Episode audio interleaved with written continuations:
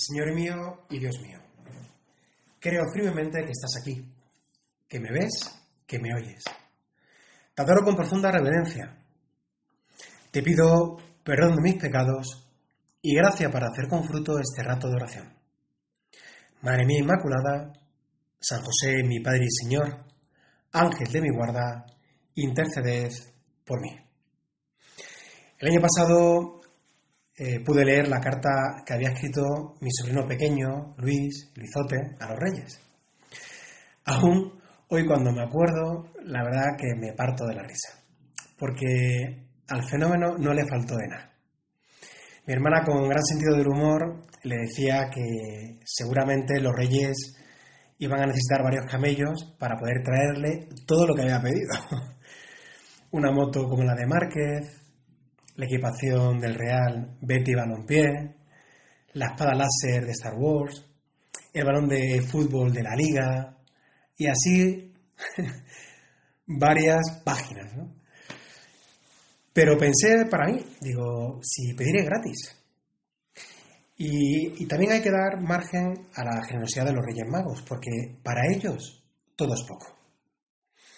En esta ocasión San Lucas quien transcribe unas palabras del Señor que nos puede iluminar en estos diez minutos con Jesús. Pedid y se os dará. Buscad y hallaréis. Llamad y se os abrirá. Porque quien pide, recibe. Quien busca, halla. Y al que llama, se le abre. Está claro que Dios quiere que tú y yo pidamos.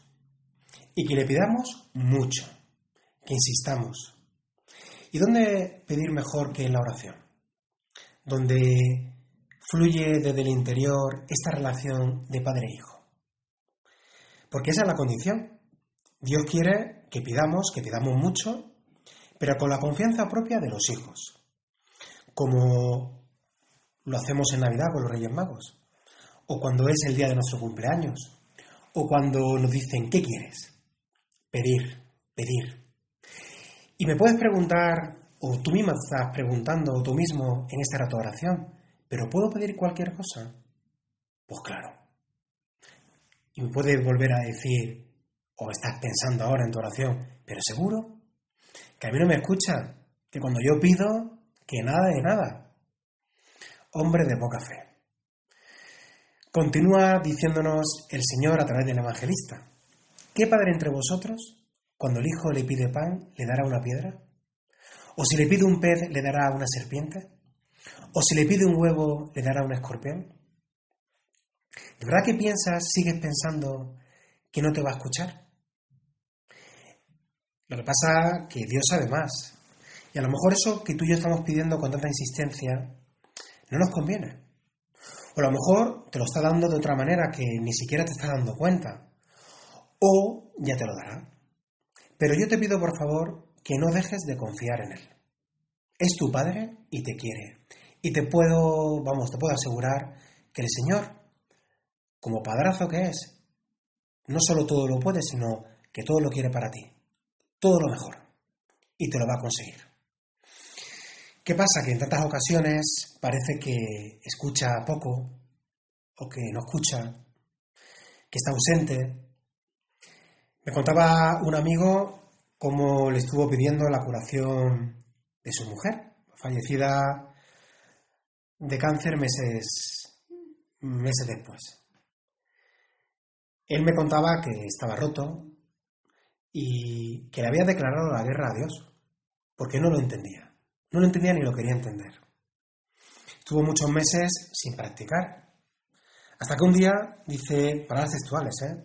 dice, me di cuenta que todo el sufrimiento que había experimentado con la enfermedad de mi mujer me había enriquecido.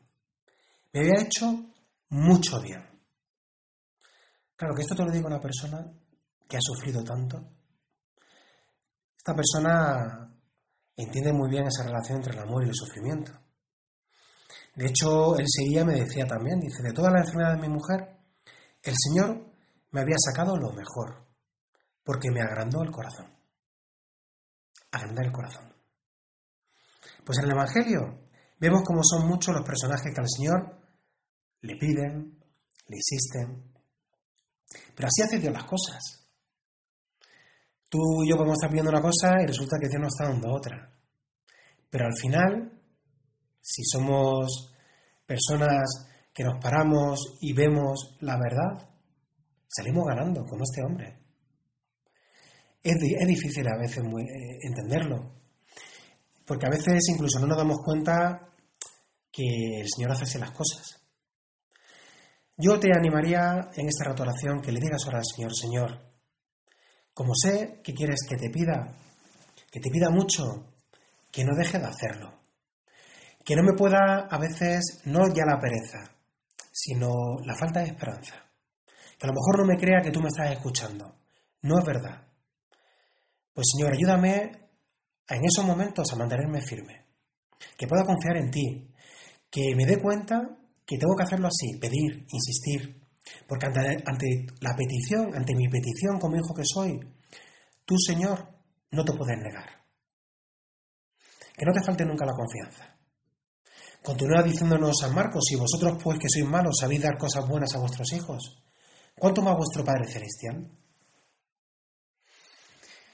Aparece recogida en una de las múltiples, de las biografías que han salido de Santa Teresa de Calcuta, y en una de ellas eh, cuenta una de las sisters que lo vivió en primera persona, en ese momento joven novicia, que un día llegó a informarnos a la Madre Teresa que no había comida en la despensa.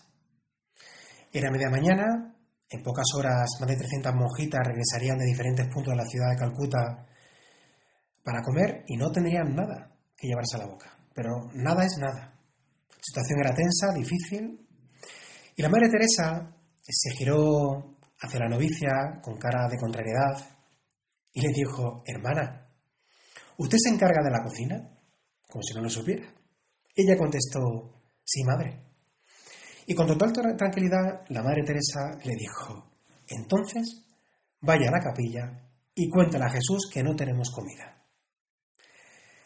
Ella cuenta la sister como a continuación la madre se marchó a trabajar la dejó.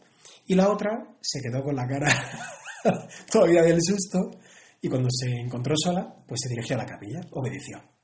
Estuvo un buen rato rezando, pidiéndole a Jesús ¿no? este encargo, esta petición, y pasado ya más de media hora eh, vino otra sister que la avisó y le dijo que le estaban esperando en cocina. Cuando llegó, llegó corriendo, eh, le indicaron a un hombre edad en torno a 50-55 años, que acercándose a ella le dijo, tengo una furgoneta llena de comida. ¿Podría usted aprovecharla? Imagínate la ilusión que le tuvo que hacer a esta sister escuchar estas palabras. Se trataba, por lo visto, de la comida de un cole de la ciudad que al ponerse en huelga ese día, sin avisar, iban a tirarla. Porque quien pide, recibe. Quien busca, halla. Y al que llama, se le abre. La oración siempre, siempre, siempre es fecunda. Vamos a terminar estos 10 minutos. Estos minutos que hemos estado en oración con nuestro Señor. Vamos a acudir a nuestra Madre, Santa María. Ella, que en Caná de Galilea nos da un ejemplo estupendo de que cuando se pide así, su Hijo lo concede todo. Te doy gracias, Dios mío, por los buenos propósitos, afectos, inspiraciones que me has comunicado en estos 10 minutos con Jesús, contigo Jesús. Te pido ayuda para ponerlos por obra.